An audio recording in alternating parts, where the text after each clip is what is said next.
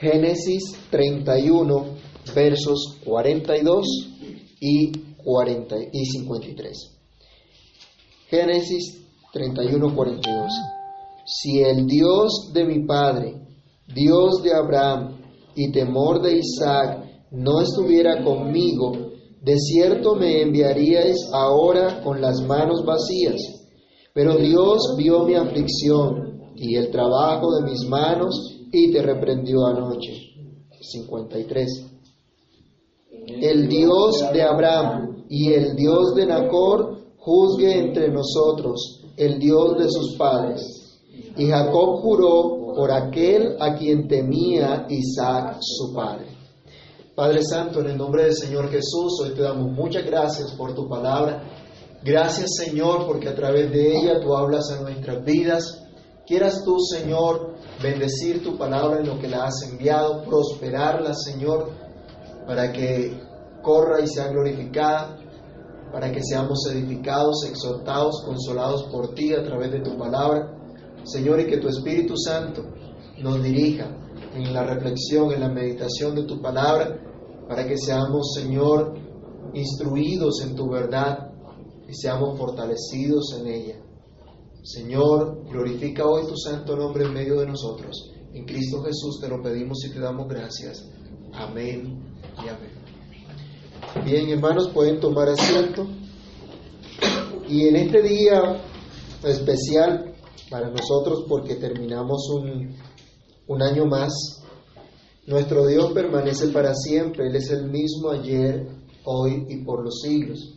Y vamos a meditar hoy acerca de un tema que comenzamos hace 15 días sobre el temor de Dios.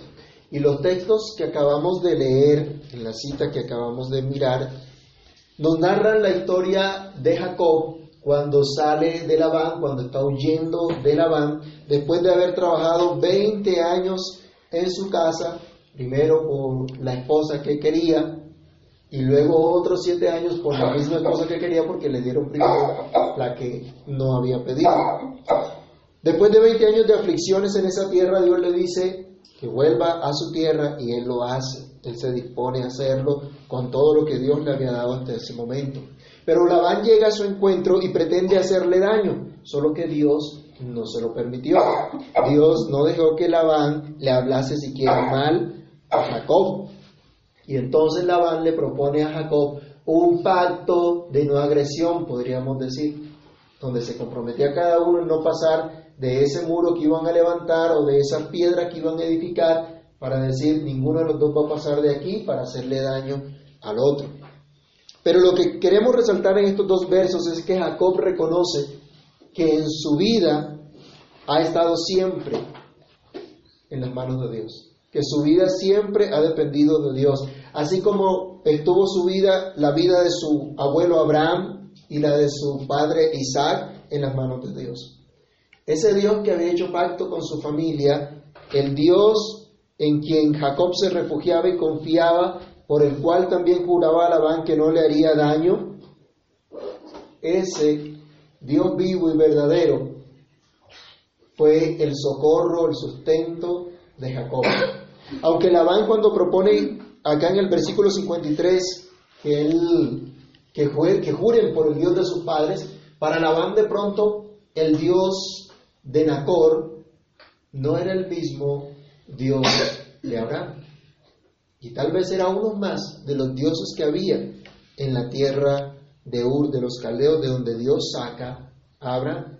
Vayamos rápidamente a Génesis 11, versículo 27 hasta el capítulo 12 del verso 1. Cuando Dios llama a Abraham de la tierra de los caldeos. Génesis 11 del verso 27 en adelante nos dice, estas son las generaciones de Taré. Taré engendró a Abraham, a Nacor y a Arán. Y Arán engendró a Lot. Y murió Arán antes que su padre Taré en la tierra de su nacimiento, en Ur de los Caldeos. Y tomaron a Abraham y Nacor para sí mujeres. El nombre de la mujer de Abraham era Sarai, y el nombre de la mujer de Nacor Milca, hija de Arán, padre de Milca y de Isca. Mas Sarai era estéril y no tenía hijo. Y tomó tarea a Abraham su hijo y a Lot, hijo de Arán, hijo de su hijo, y a Sarai su nuera, mujer de Abraham su hijo, y salió con ellos de Ur de los Caldeos para ir a la tierra de Canaán. Y vinieron hasta Arán y se quedaron allí. Y fueron todos los días de Taré doscientos cinco años, y murió Taré en Arán.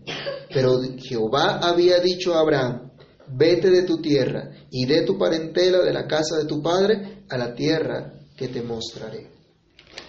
Dios tenía ya un propósito con Abraham y el papá de Abraham era también el papá de Nacor. Vivía en una tierra donde había muchos dioses y parece que Nacor no conoció a ese Dios de Abraham, o por lo menos Labán no reconocía eso.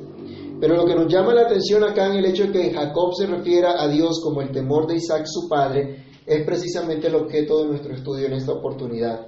Ver a Dios como el temor de Isaac, lo que implica ese temor en la vida de aquel patriarca. Lo primero que debemos decir es que el temor de Isaac es una vida completa aprendiendo el temor de Dios. Es lo primero, una vida aprendiendo el temor de Dios. No fue algo que surgió de la noche a la mañana, tampoco algo que se ideó él mismo. Dios lo puso en un hogar, en una familia que era familia de Dios, en una familia que tenía una relación de pacto con Dios. Dios lo puso para que llevara una promesa. Toda la vida entonces de Isaac fue una vida aprendiendo el temor de Dios. Pero ¿quién era Isaac?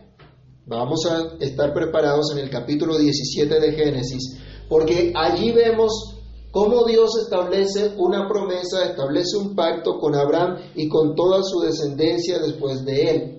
Dios le cambia el nombre a Abraham, ¿se acuerdan? Y Dios le dice, en adelante te llamarás Abraham, porque te he puesto por padre de muchedumbres de gentes. Y Dios le promete que su descendencia será como las estrellas que están en los cielos que no se pueden contar, o como la arena del mar que no se puede medir. Dios promete ser el Dios suyo, pero también el Dios de sus hijos después de él. Le promete entonces el Señor que aún de esa mujer estéril vendría el hijo de la promesa. Veamos por ejemplo el verso 17, el verso 7 del capítulo 17 de Génesis. ¿Qué dice Génesis 17, 7? y estableceré mi pacto entre mí y ti y tu descendencia después de ti en sus generaciones, por pacto perpetuo, para ser tu Dios y el de tu descendencia después de ti.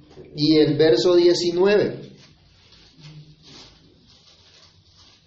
Respondió Dios, ciertamente Sara tu mujer te dará a luz un y llamará su nombre Isaac, y confirmaré mi pacto con él como pacto perpetuo para sus descendientes después de él cuando esto Isaac no había nacido.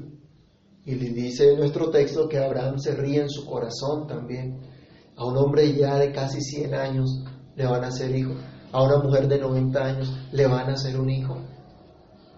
Y él rogaba por el otro hijo que tuvieron, que se llamaba Ismael, pero que no era el hijo de la promesa. Pero Dios le contesta en el versículo 21, mas yo estableceré mi pacto con quién? con Isaac, el que Sara te dará luz por este tiempo el año que viene. Dios muestra entonces que Isaac, que aún no había nacido, sería el heredero de la promesa y llegaría el tiempo de su nacimiento. Entonces, cuando él nace, Abraham obedece el mandamiento del Señor y coloca sobre Isaac esa señal del pacto. Génesis capítulo 21, versículo 4. Al año cumplió Dios esa promesa. Y Abraham, dice el versículo 4, circuncidó a Abraham a su hijo Isaac de ocho días, como Dios le había mandado.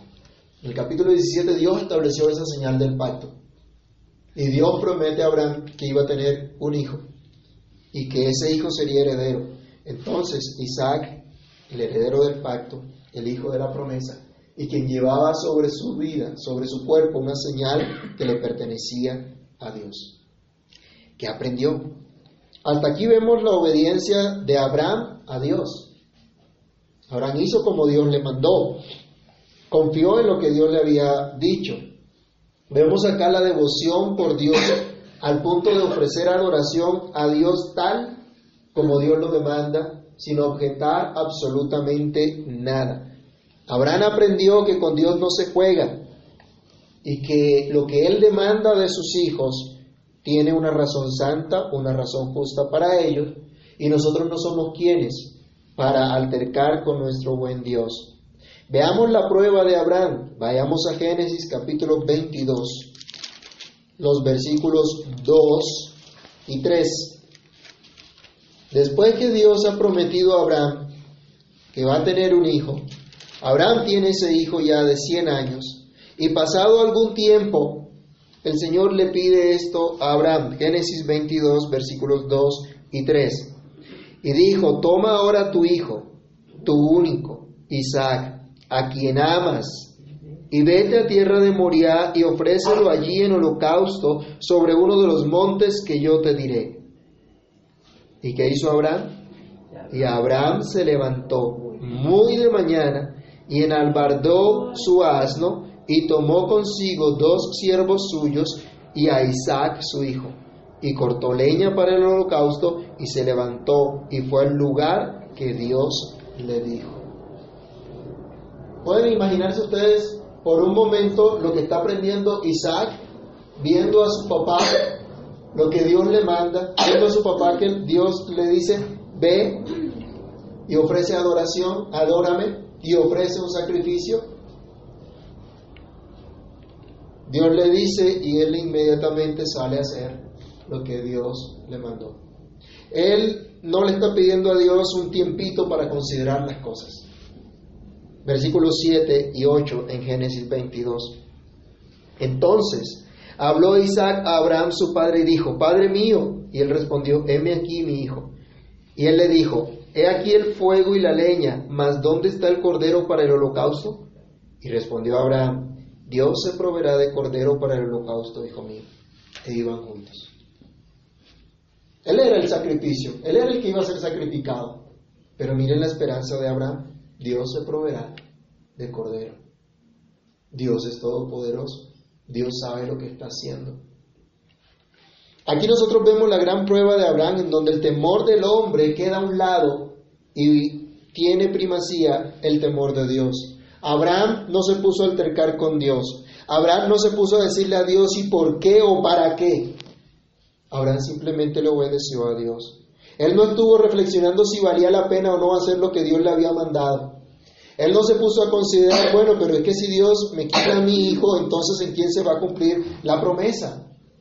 Vayamos al comentario que hace el apóstol Pablo, probable escritor de Hebreos. Vayamos a Hebreos capítulo 11, versículos 17 al 19, donde nos dice cuál era la fe entonces que tenía Abraham. El comentario bíblico autorizado de este hecho nos habla de esa esperanza que tenía entonces Abraham cuando obedece a Dios para llevar a su hijo en sacrificio. Hebreos 11, del 17 al 19, nos dice, por la fe Abraham cuando fue probado ofreció a Isaac, y el que había recibido las promesas ofrecía su unigénito habiéndosele dicho, en Isaac te será llamada descendencia, pensando que Dios es poderoso para levantar aún de entre los muertos, de donde en sentido figurado también le volvió a recibir. ¿Qué vemos entonces en Abraham? Vemos dudas, vemos miedos de lo que Dios pueda hacer, o desagrado por lo que Dios está haciendo, por lo que Dios le está llevando a hacer. Vemos a un hombre de fe que confía en lo que Dios dice. Confiar en Dios implica obedecer a Dios, obedecer a lo que Dios dice. Pero Isaac, ¿qué estaba aprendiendo? Isaac estaba atento al sacrificio que ofrecería su padre y llegado el momento supo que él era el sacrificio. Porque fue atado, fue puesto sobre la leña y su padre ya estaba dispuesto a matarlo cuando Dios lo detiene. Y ustedes recuerdan esa, esa historia. Y Dios le dice, Dios ha visto que temes a Dios.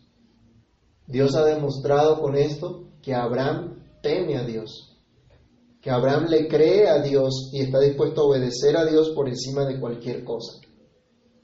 Y entonces los versículos 12 y 13 de Génesis 22 nos muestran que Dios le indicó a Abraham que había un carnero allí que estaba en una enredado en una zarza y fue tomado entonces ese carnero en lugar de Isaac. Hubo un sustituto para Isaac y no fue necesario que Isaac muriera porque Dios efectivamente, como su padre le había dicho antes, se proveyó de cordero para el holocausto. ¿Qué creen que quedó en la mente de Isaac en ese momento? Isaac era un muchachito. Era un jovencito. Estuvo a punto de morir, pero Dios libró su vida. La vida de Isaac quedó marcada en este momento por haber Dios librado su vida de la muerte. Pero ese temor que tuvo Abraham ahora era el temor de Isaac. Isaac aprendió que Dios es bueno, que Dios es misericordioso, pero también que Dios es temible. Y sí, temible, aunque a veces no nos guste esa palabra, ¿no? Dios demanda total sujeción, total obediencia.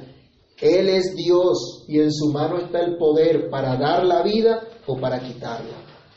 Ante la presencia del Señor, ¿crees tú que mereces estar vivo cuando Dios es temible?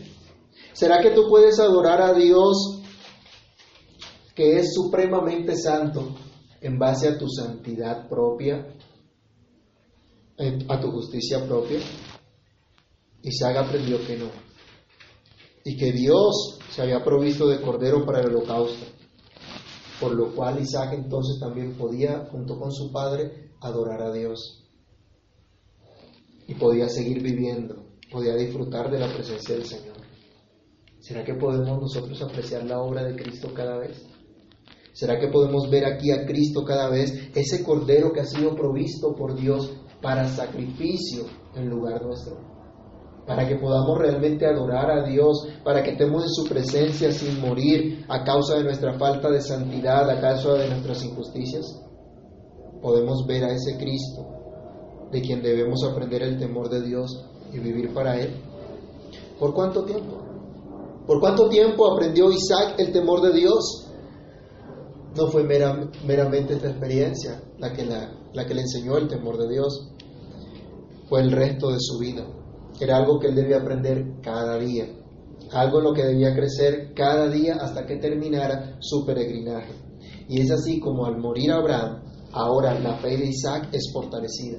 Y el pacto que Dios había hecho con Abraham es confirmado ahora con Isaac, tal como Dios se lo había prometido desde antes de nacer. Vayamos al capítulo 25 de Génesis, ahora el versículo 11. Génesis 25, 11.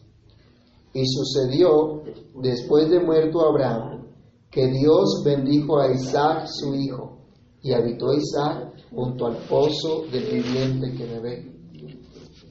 Interesante. Dios Aquí se nos muestra Dios bendice a Isaac, el heredero de la promesa, y ratifica la promesa. Vayamos aquí enseguida en el capítulo 26, los versículos 2 al 5. Y se le apareció Jehová y le dijo, no desciendas a Egipto, habita en la tierra que yo te diré, habita como forastero en esta tierra, y estaré contigo y te bendeciré porque a ti y a tu descendencia daré todas estas tierras, y confirmaré el juramento que hice a Abraham tu padre. Multiplicaré tu descendencia como las estrellas del cielo, y daré a tu descendencia todas estas tierras, y todas las naciones de la tierra serán benditas en tu simiente, por cuanto oyó a Abraham mi voz, y guardó mi precepto, mis mandamientos, mis estatutos y mis leyes. La promesa de Dios no se acabó con la muerte de Abraham. La promesa de Dios continuó con Isaac y seguiría con su descendencia después de él. Siendo así que Isaac era un recipiente de esa promesa, de ese pacto de Dios, ¿cómo no temer a ese Dios que cumple todo cuanto promete? Que cumple todo cuanto se ha propuesto. ¿Cómo no vivir cada día buscando su voluntad para guardar sus mandamientos, sus preceptos, como Dios mismo testifica que hizo Abraham? Isaac siguió viviendo en la presencia de su Dios a pesar de sus pecados, porque en la vida de Isaac también hay pecado, pero siguió aprendiendo el temor de Dios. Dios no lo abandonó cuando murió Abraham, Dios siguió con él, Dios lo bendijo, Dios confirmó la promesa. Y lo llevó a vivir confiado en esa promesa. Que no se fuera a Egipto, que siguiera viviendo en la tierra donde Dios le había puesto, porque era la tierra que les había dado. Era la promesa que Dios les había dado. En segundo lugar, podemos afirmar que el temor de Isaac no solo fue una vida aprendiendo el temor, temor de Dios, sino también una vida impactando a otros por su temor de Dios. Y esto es lo más natural si nosotros entendemos que la historia de Abraham, de Isaac y aún la de Jacob Realmente no, se trataba de la historia propia de ellos, sino de la historia de Dios. Se trataba del propósito de Dios cumpliéndose, formando un pueblo para redimir a un pueblo. Abraham impactó la vida de Isaac. ¿O no les parece que cuando Isaac es llevado a ese sacrificio, no fue impactado por la fe de su padre? ¿Y no fue impactado por la santidad y la justicia de Dios? ¿Y por el amor y la misericordia del Señor? Abraham impactó a Isaac, pero Isaac, aprendiendo el temor de Dios, a vivir para Dios, también impactó la vida de su descendencia, empezando en su propia familia. Acordémonos, hermanos, que Isaac nació milagrosamente, porque Sara, su madre, era estéril. Pero la historia se repite. Isaac también va a tener hijos milagrosamente, porque se casó con una mujer que no podía tener hijos. Vayamos a Génesis capítulo 25, el verso 21.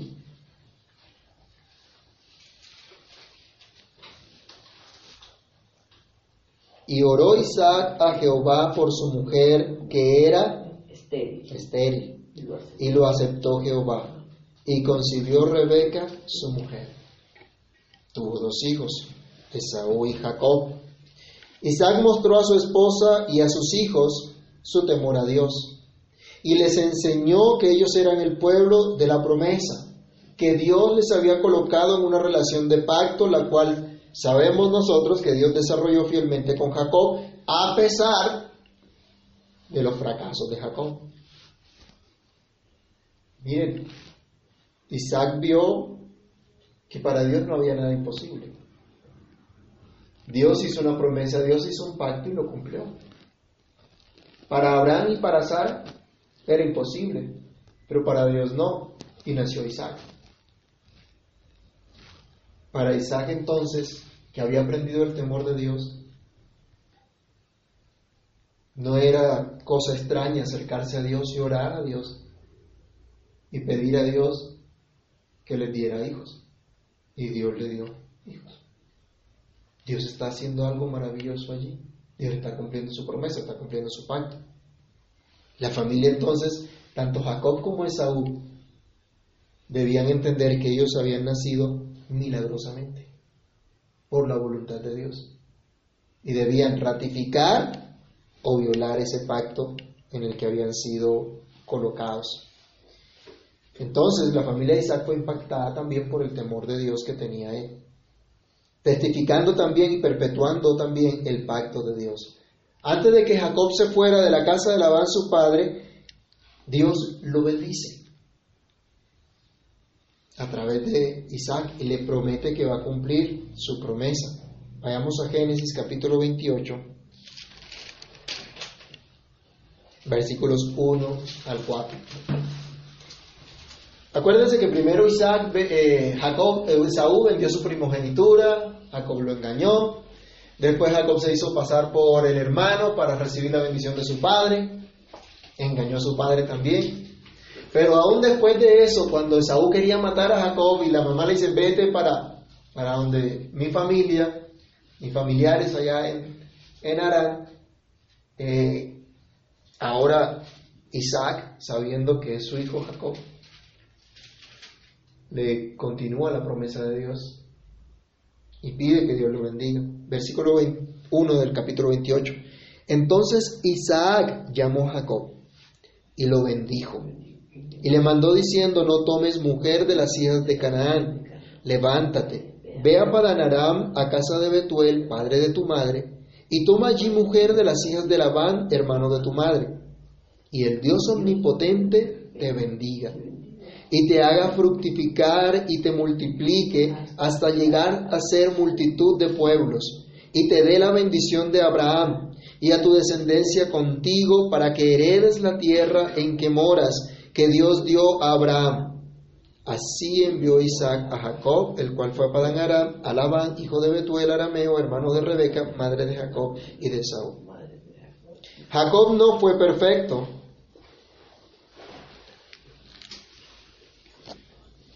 pero fue llamado a una relación de pacto con Dios. Entonces, mire, el propósito de Dios ha de cumplirse. Isaac no había tenido hijos para sí, había tenido hijos para Dios. Y sabía que con Jacob seguiría la descendencia. Mire, interesante, tuvo dos hijos, pero hubo uno sobre el cual se iba a, a perpetuar el pacto de Dios en una manera especial. Abraham también tuvo dos hijos, pero fue con Isaac con quien Dios había establecido su pacto. Ahora sigue con Jacob. Y sabemos que no era una joyita, ¿no? Pero fue tratado por Dios.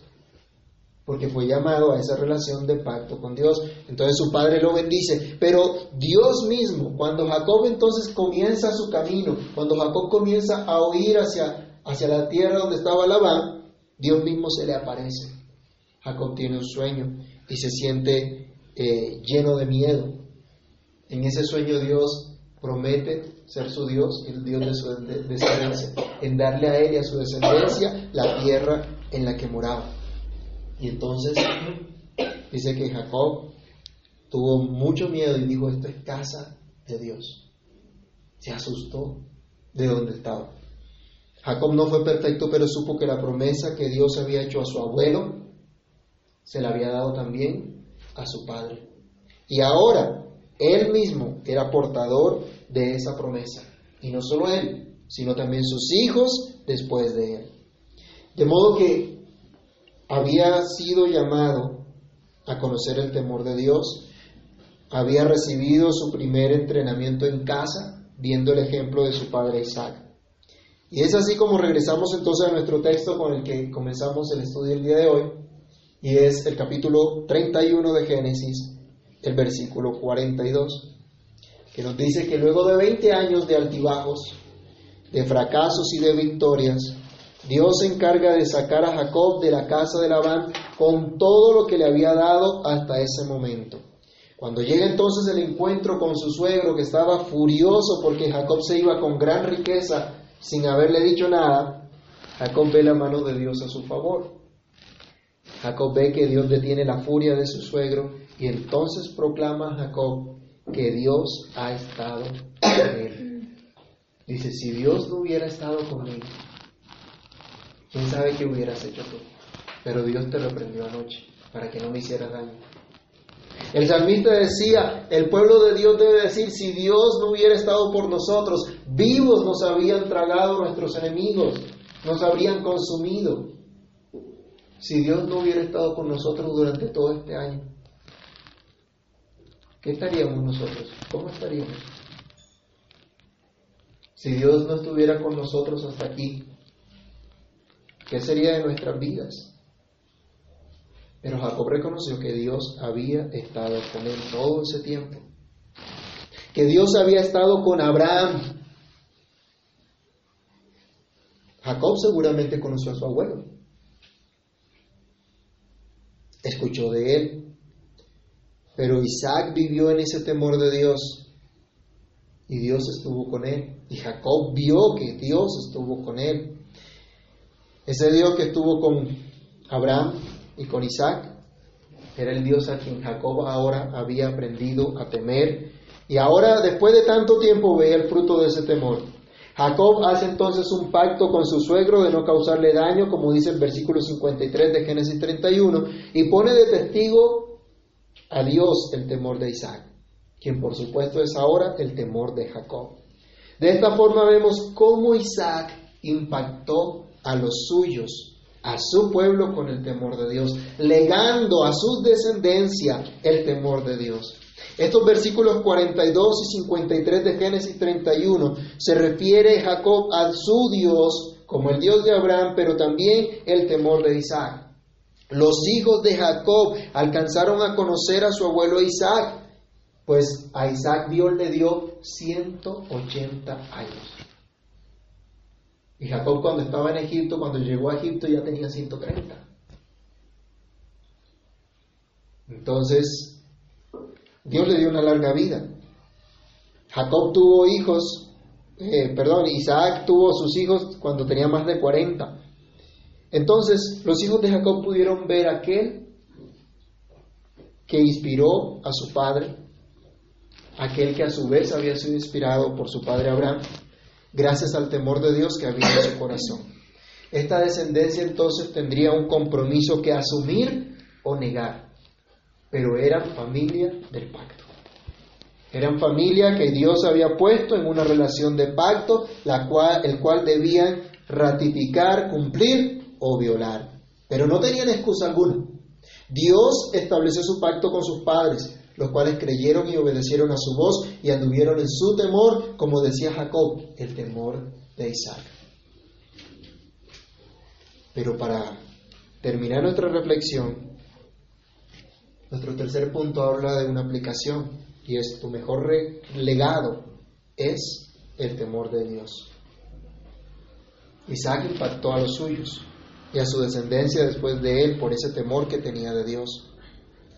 Tu mejor legado es el temor de Dios. Tu mejor legado no son las cosas materiales que les puedas dejar a tus hijos o familiares después de ti, para que disfruten de cierto bienestar.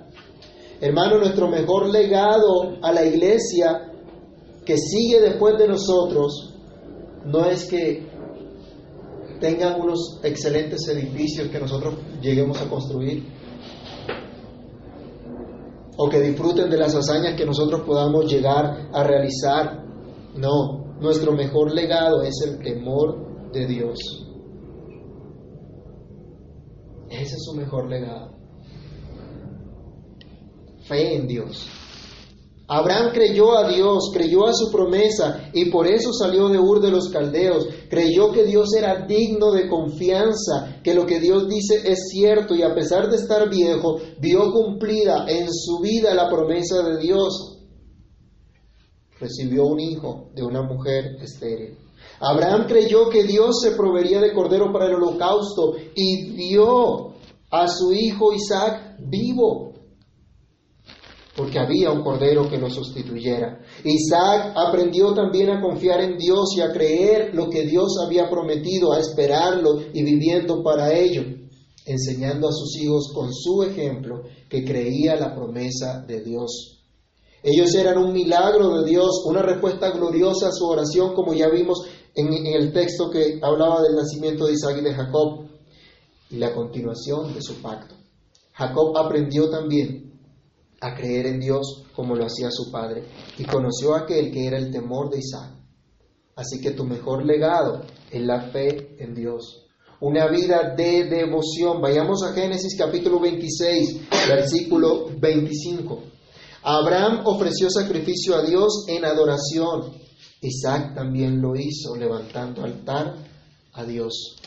Génesis 26, 25.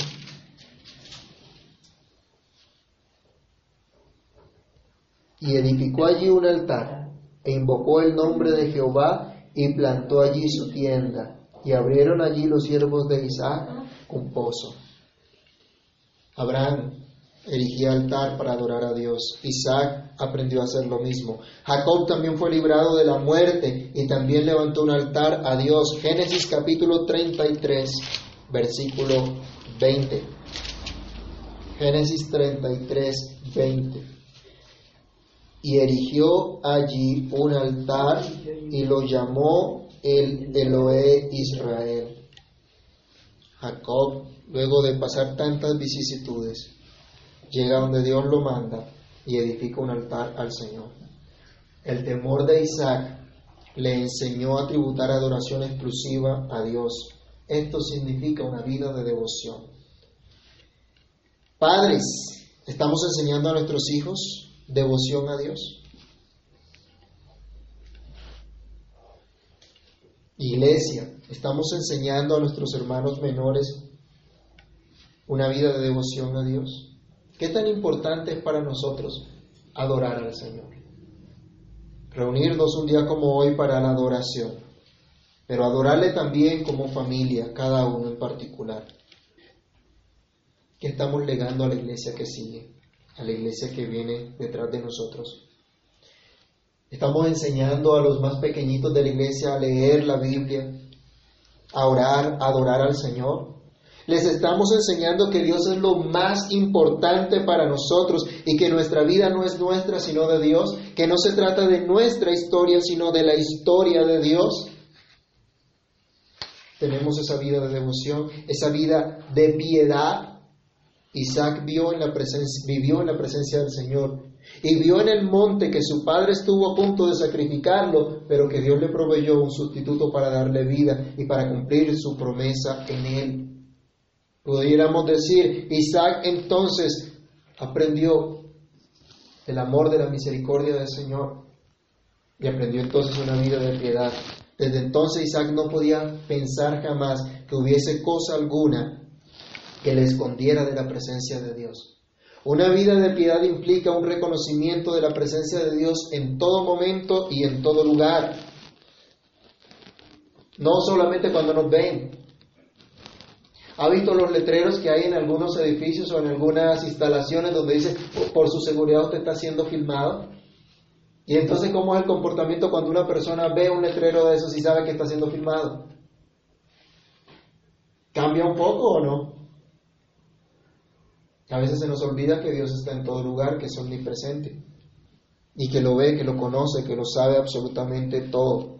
Por lo tanto, entonces, al conocer, al reconocer que Dios está en todo momento y lugar, nuestra actitud ante su presencia no puede ser otra que de profunda reverencia, de profundo temor de ofenderle con nuestros actos, palabras o pensamientos, siendo entonces nuestro deseo el serle agradables por medio de Cristo, aquel Cordero, que fue nuestro sustituto para darnos vida.